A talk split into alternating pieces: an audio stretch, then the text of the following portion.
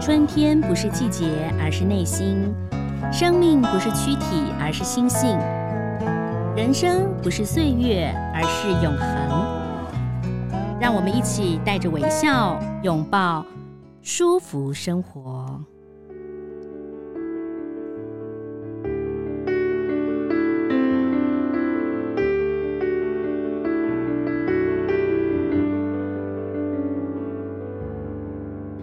回到舒服生活，今天很高兴呢，要为大家介绍一本书啊。这本书的书名叫做《每个孩子都是全部，不是之一》哟。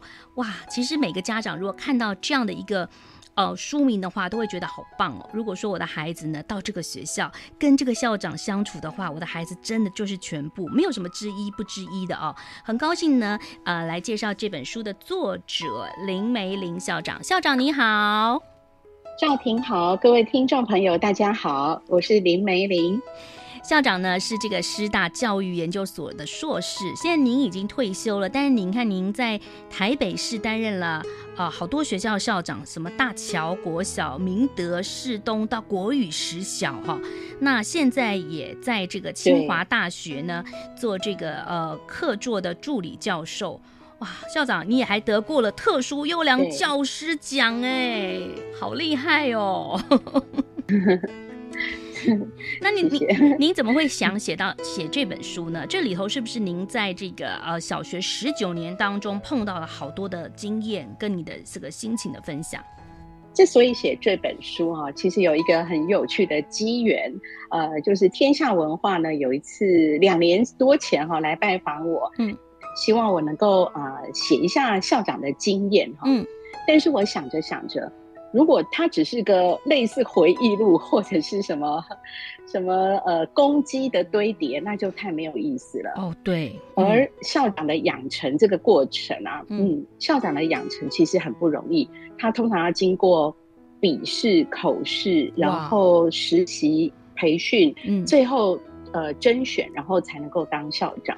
哇！然而我们自己在观察，还是有很多会让我们有点烦恼的校长，对吧？对对对，听起来、嗯、呃，在版面上还是会听到有一些呃，所以也就是说，有些能力是考不出来、问不出来、实习看不出来的。嗯，哦、那这个部分呢、啊嗯，我觉得他蛮需要有。有这种呃，就是手把手，或者是透过文学作品，嗯、或者是透过一些经验比较好的呃经验来呃带领哈，或者是影响周边的人、哦、啊。当然，这个校长不可能只有呃这个书不不是对象，不是只有讲校长，因为里面还有牵涉到很多跟老师有关的，嗯，啊、当然也有跟家长的互动、民意代表的互动、空间的配置等等。哇，我、嗯、我后来就。比较有组织的把这些东西哈，就是 有一点像校长的开箱文了。哦，对，校长在想什么啊？怎么想？嗯嗯，怎么想？那一个有时候一个环境的触发，究竟是要考量什么？或者是一节课如何带动老师愿意把教室打开来？对，互相的观摩是互相的呃影响。这些东西到底要怎么去盘算？而不是只有。书面一个计划放下去，大家就会做了，并没有那么简单。嗯，好，刚才呢，林梅林校长跟大家谈到了，其实每一个工作都是要养成嘛，教师也要养成啊。那甚至呢，呃，主持人也是啊。很多人都说，哎，你们为什么那么会说话？校长，我要跟你讲，我第一次主持节目的时候，我真的是吓死了。一个节目六十分钟，我找了 是十首歌，每一首歌是五分钟。我想说，我如果讲话讲不到十分钟的话，我就播歌嘛。我最少呢可以整个歌把节目填满，哇！第一次上阵还真的播了很多歌，因为不知道要跟大家说什么。那您可不可以回想一下？回想起来很有趣。是，那您可以回想一下，您第一天当校长是什么样的感觉？因为您在教育界已经很久了，一定是从老师、主任，然后慢慢做到校长嘛。那可是当了校长跟当主任跟当老师不一样哎、欸嗯。对，不一样。呃，我。是三十六岁的时候当校长，嗯，第一任校长是在大桥国小，嗯，台北市大桥国小。嗯，其实我心里是有点紧张的，嗯，因为我觉得我是一个很优秀的幕僚。嗯，但是如果我是要当一个领导者，我其实有点怕怕的。哦，尤其，嗯、呃，嗯，我其实有点紧张，因为比如说，呃，学校的有一些主任可能年纪比我大，嗯，那么，呃，比如说现在要，我也没当过总务主任，如果现在要主持一个标案，嗯，我有好多的名词，恐怕都还得再复习，或者是要有人跟我打 pass。哦，对，校长还有、就是、这些我，我我。校长还有标案，我们没想到，因为你看校长，比如说呃学校的校地要呃油漆也是一个标案，对不对？然后呢，操场呢可能安超过十万要招标。操场的安全，比如说这个地方有点凹陷，小朋友玩沙子怕摔到也要标，对不对？然后冷气的清洗也要标，嗯、哦，都没有，这这都校长要管哦。对，就应该是说这个是学校的工作，有的是要修缮。嗯那有的只要超过一定金额就要发包，嗯，发包有一个很严格的法律的程序。嗯，那这些呢，我自己没有当过总务，所以就算在培训过程中有上到这个课，但是就左耳进右耳出啊，所以有一些我并不是说什么东西就已经哦，好像都四平八稳了，然后才做到校长这个位置，嗯，心里面是有些忐忑不安的。嗯嗯，那还好哈，就是基本上台湾的。教育界对校长这个职位，不论你是男女哈，或者是年轻或年长，其实基本上都有一份尊重，有一份敬意的。嗯嗯，所以这很快就就不担心了。那接下来我反而要想的是，那这个学校这么样的友善，把学校交给我，那我不能辜负这样子的友善，跟台湾。对校长的这一份的肯定，这个肯定的心意啊，嗯、人家只要说啊，我女儿是校长，我我妈妈是校长，那还是有一点点的开心嘛，哈。对对。那这这一种的肯，嗯，这种肯定不能辜负他，嗯、所以我反而就开始倒过来想，我不能只是享受，哦，坐在这个位置，大家对你很尊敬，而是要想这个学校会不会因为我而带来一些不同？那这个这个就是我的价值所在。哦、然后我我。不停的在思考这件事情，嗯，这个事情从第一天当校长到最后一天退休校长，我都没有停过这样的思考，嗯，就是我有没有，我有没有为这个地方带来什么好？加加的分吗？我有，我一直在想这件事。所以你从大桥国小做了好多的活动，待会儿我们可以来这个跟大家聊聊。就是说到了那个地方，就每个地方的感觉不一样。比如说有一些偏乡的呃学校啊，或者是说呢，这个大桥国小感觉上旁边的爸爸妈妈都是做生意的，生意人比较多嘛啊，它算是台北市一个。早期的一个发展的地方，传统社区，传统社区对不对？啊？传统社区，呃，然后也有有有一些夜市，嗯、然后有很多的小小摊子，那可能很多人住在那边都五六十年嘞，嗯、所以可能互相同学对同学的爸妈都认识，就是说，哎呀，我我爸爸以前也是念大桥国小毕业的，然后我现在我也念大桥国小，可能很多都是这样子的哦。对，嗯。那、嗯、那我知道三代都有可能，三代啊，哇！所以校长不只是尽孝，嗯、您还要认识周遭的，比如说孩子的爸爸，可能孩子的阿公，他可能对大桥国小都比比您刚刚进去的时候还熟悉，对不对？但你会做了很多的改变，我发现你到大桥国小就做了很多改变，然后也跟这个邻里之间，呃，有结合一些活动，让他们很开心。让孩子开心，然后让这个大桥国小附近的一些呃摊商也非常的高兴，对不对？来跟大家分享这个这个有趣的是，赵婷讲的应该是书里面有一个是你读书我请客，好，这个活动这很有趣哈，嗯、就是呃我我其实推阅读推的蛮蛮仔细也蛮细致的哈，那么呃刚开始我们都希望说，哎小朋友一些。呃，阅读要跟所有美好的事情合在一起。对。那么，嗯，其中有一个很有趣，就是我们一般呢、啊，就是送卡片、奖状、代币哈，奖品。嗯。但是如果我们在地有一些特色的话，其实也是可以结合的。哎，对。所以我就想到刚刚赵平讲的，我们。我们在地呢，就有那个延平北路三段很有名的夜市，嗯、哦，就是他们发迹很早，现在可能都已经有五六十年的历史了，叫延山夜市，他们是合法，登记，都是一些很厉害的这个呃小吃店哦，非常强。嗯，那么我们就想跟它结合，让我们的小朋友在暑假的时候读书，只要读到我们规定的数量，并且有。呃，书单也是我们提供，不是随便乱读。嗯、你读了这些好书，写、嗯、了心得报告，嗯，达到我们的规定之后，开学验收了，就可以得到这个延平北路三段的餐券。哇，那接下来就可以去那边白吃白喝哈，白吃白喝有点开玩笑，欸、但你要 念书，确实是如此哈。嗯嗯，对你读书我请客，所以孩子长大一半靠。食物一半靠阅读，嗯，我们把这两个同时给了孩子，嗯，就是这样的活动实在是太有趣了哈。嗯，这这个读书送餐券啊，让不只是让孩子觉得很兴奋雀跃哈，嗯，因为虽然他们都住在这边，但是。第一次用得奖人的身份去吃的感觉是不一样的，嗯，跟你平常自己爸爸妈妈带你去吃的感觉完全不一样。你是受到领域的，嗯嗯嗯。但是这个很不容易，因为我我之前也有一个成功经验，是在当主任的时候，嗯，我有跟麦当劳合作过，敦化国小，但是那个是单一单位。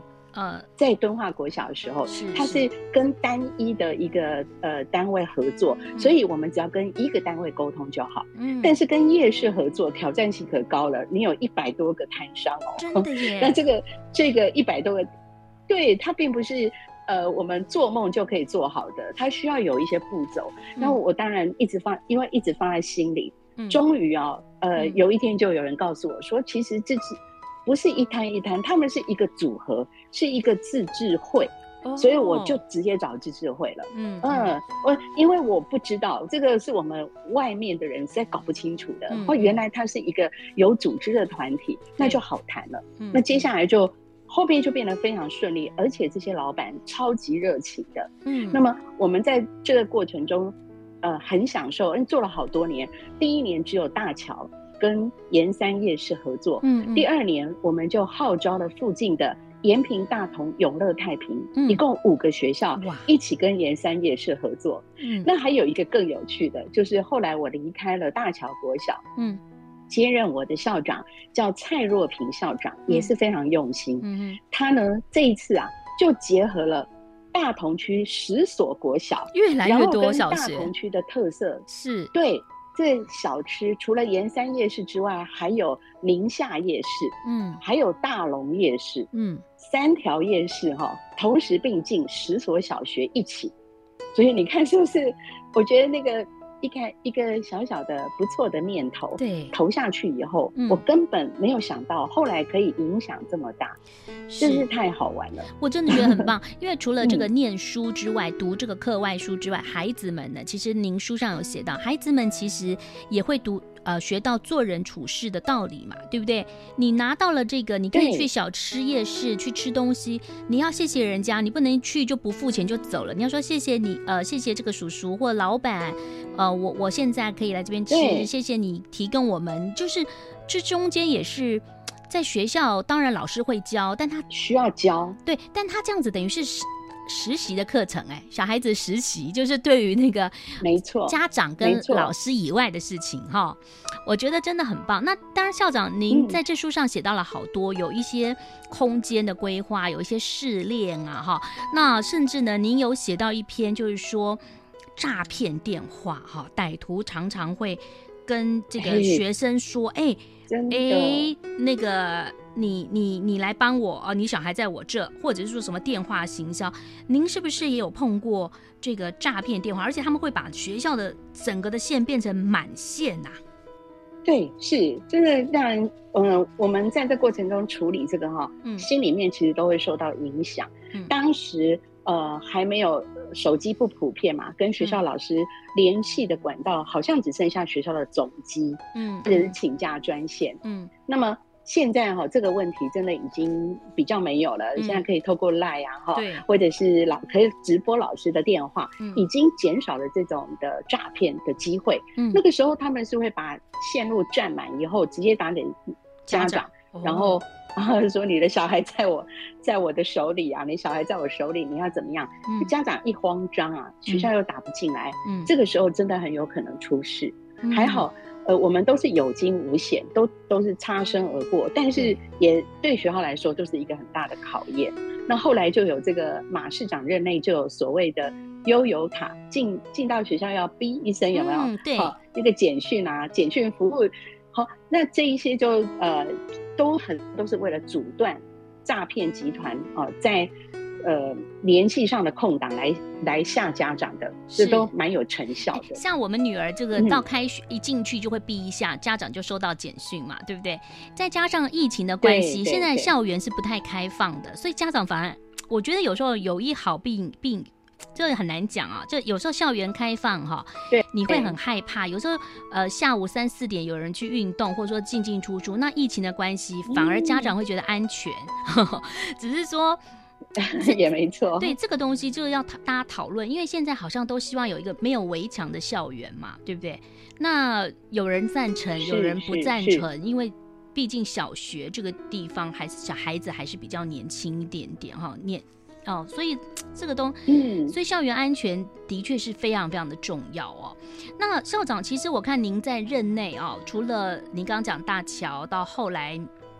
退休的学校，你也呃曾经就是讲到国语实小这个学校哈，呃有谈到就有些人都会跨区去阅读嘛哈，呃去去选学校，那这个跨区其实小孩子来讲的话，有时候都真的睡眠不足哎，六七点就要把他把他给送过去了。我看到您写了一篇，就是父母亲好像呃整个的状况并不是那么好，有一篇叫迷思哈，那嗯。呃可是他们还是希望小朋友念好学校，他们觉得那学校很好。后来是发生什么事情了？要跟大家分享一下这个故事。是是，这个是一个我在写一个对明星学校有迷思的一篇文章。嗯，就是有一个家长他自己，他们那一代的自己还有姑姑啊、叔叔都是读国语实小的。嗯，那国语实小确实也是很多人心目中的。呃，好学校、优质学校，巴不得进去读的。嗯，那后来这个家长呢，他已经不住国语学校附近，哦，住到非常远，新北市的树林，你看有多远？哦，那远喽，那他已经快到桃园了嘛？呃，对不对？因为真的，而且他自己的工作呢，也没有办法早上送孩子来，嗯，他是晚上有工作的。那白天孩子就只好大概六点多就要坐公车来学校。嗯，那么刚开始啊。坐着坐着会坐过头，睡过头，睡过头，学校吓坏了，赶快去找人。后来都知道要直接跟公车公车处联系比较快。嗯。后来比较大一点以后，发现啊，如果坐过头也不错，可以顺便去外面玩一玩，对，然后再再进学校。嗯，那这个已经越来越油条以后啊，学校觉得这样子还不行哈。嗯，那也跟孩子有很多约束。嗯，那家庭其其实也有他们的难点哈。嗯，但是最好的其实干脆让孩子啊。在学校附近，在家里附近读是最好的。对对，跑那么远，结果孩子有一搭没一搭的，这样子的损失更大。嗯，所以当时我们跟家长约啊，家长哈、哦、心里面说着说着哈、哦、就爆气了，就站起来说：“是我们是不是瞧不起他？哦，就做一个摊商是不是瞧不起？嗯，哦，所以呃不让他读这个明星学校。你们明星学校是不是都要有钱人才可以读？嗯、哇，我们这一听。”这个爸爸玻璃心都碎了，吓坏我们了。嗯嗯，我赶紧哈、啊，赶紧改改变策略，嗯、赶紧先安抚他、嗯，让他说我们其实很喜欢这个孩子，嗯、舍不得他每天那么早起。嗯、如果爸爸妈妈还是愿意让他读国语学校，我们是张开双臂拥抱你的。嗯，我们先让他确定这一点，不是我们不喜欢要把你撵走，不是我们不是把你当成麻烦、嗯，而是。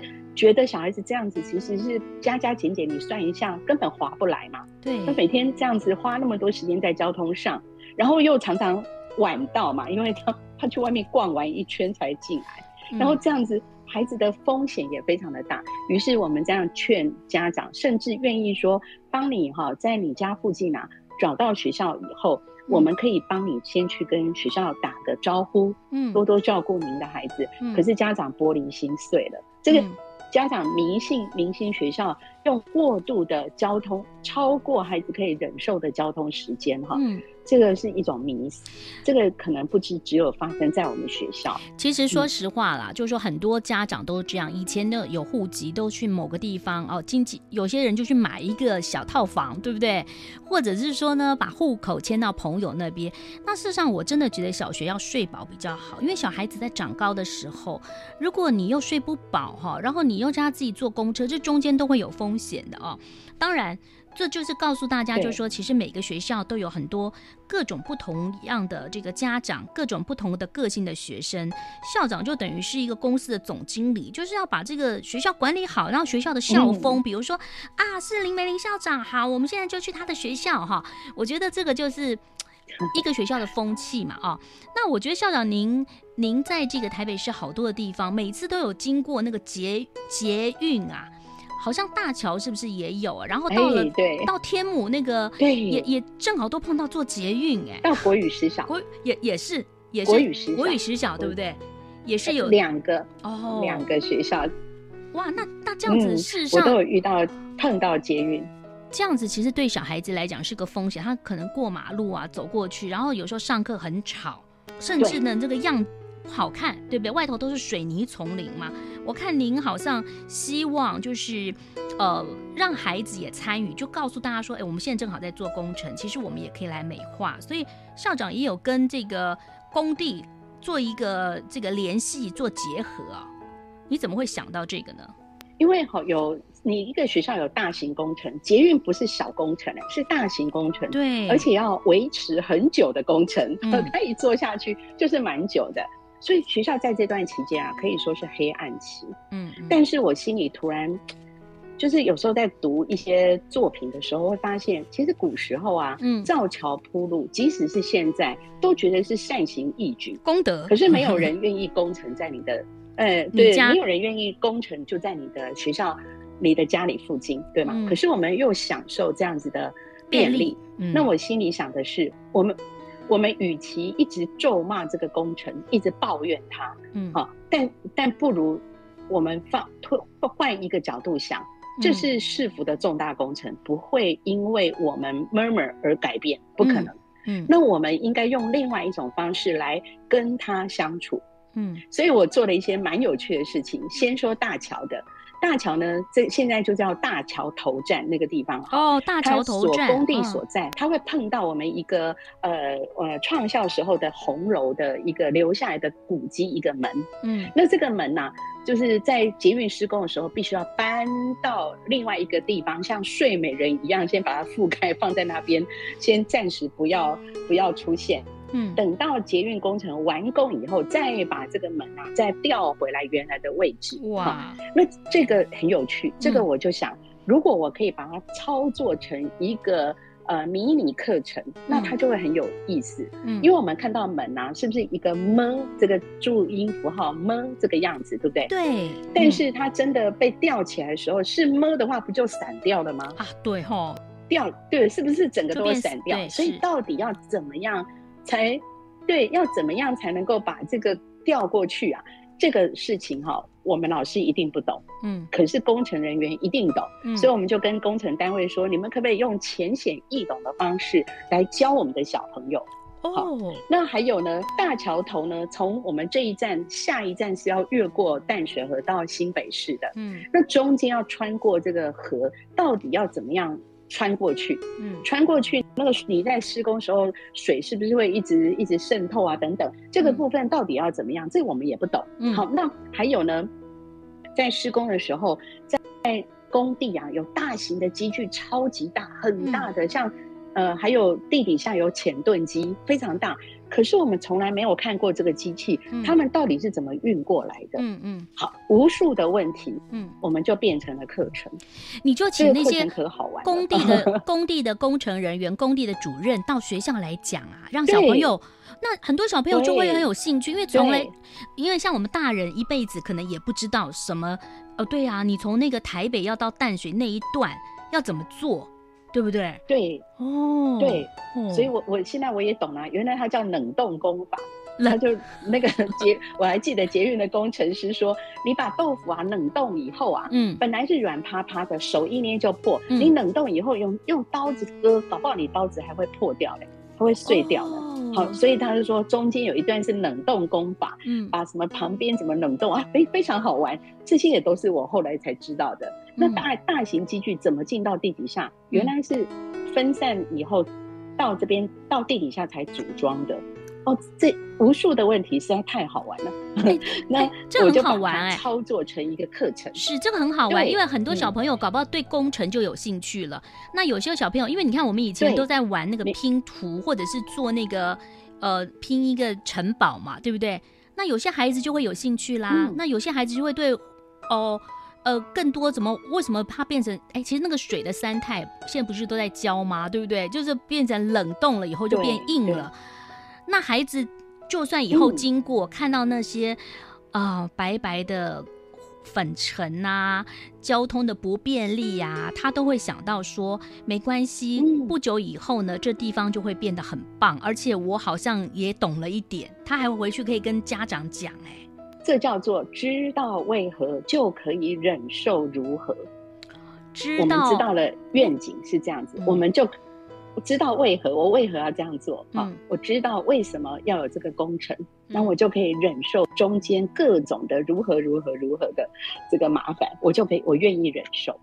哎，说的太好，知道为何就可以忍为何呃就可以忍受忍受如何如何。哦，对不对啊？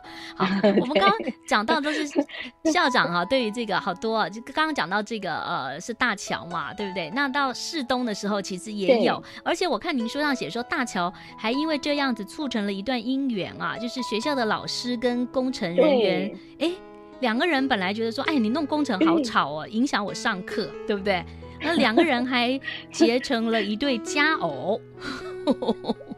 没错，现在他们的孩子都要准备要读国中，哎，已经要准备要考高中了。哇，那真是太太棒了，太棒了！校长，我想啊，这个书上写到每个孩子都是全部，不是之一哈。那您自己有两个孩子嘛，嗯、对不对？那那您的孩子会不会说，哎、嗯，妈妈，每个孩子都是全部，不是之一。可是妈妈，您是大家的校长，你我是校长的儿子，那妈妈这个角色。您觉得您跟其他一般的妈妈有什么不同吗？真的，我我觉得这一点就很对孩子很抱歉。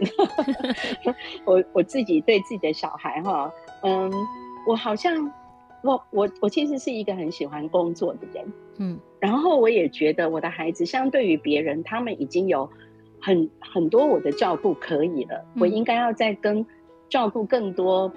不利的人啊，或者是解决更多的问题，嗯、让更多人可以活得更好。嗯，那这是我我一直都有这样的的心意，所以才做了这个工作。嗯、那么，那么当然我一个人能力有限，我不可能这个也做得很好，那个也做得很好。所以小时候我的两个孩子啊，说真的，他们刚开始觉得妈妈是校长很光荣，嗯，可是到后来会觉得校长是妈妈，他们很不以为然。他们会觉得只要在学校。吵架，哎，吵到最后一句说“你妈校长了不起啊”，他们就输了。哦，所以他们会抱怨哈，会抱怨、嗯、啊，这妈妈是校长，他们好像福利没那么多，好像呃包袱反而是更多一点。是是，有时候呢，这个妈妈是校长，妈妈是主任或者是老师，通常先处罚的都是自己的孩子嘛。那那那校长，因为还不用回家就知道了。是，那校长就说孩子到了国中就好了，因为他小学是个你那你在哪个学校，他就在哪个学校嘛，对不对？那到了国中，他就应该比较不会在你的这个校长的光呃，不能说光环啊，就是说大家都关心说你是谁谁谁校长的孩子，他们好好多了吧？对，已经不在辖区了，那、嗯、不在辖区以后就会活得比较正常。嗯嗯，我们也拜托老师，就是把他当成一般的孩子看待。那、嗯、那呃，嗯，越越大越好。这件事情越随着越大，那他们也渐渐可以体会到学校，嗯、呃，社会上确实有很多种的职位是需要尽心尽力的。他们也会学习到这一点。那孩子到了国中之后，那您还要去参加国中的家长日吗？呃。通常如果时间不冲突，我会去参加。连孩子的毕业典礼，我也好像去沾个酱油，嗯、或者是呃，我记得孩子在高中的时候啊，有一个老二呢在读西松高中，嗯，他其实就在我家旁边，但是他晚上学校日，哦、可是我都在学校一直加班，嗯，结果我就呃没有去参加学校日，孩子回来告诉我说，妈妈，全班只有你没有来。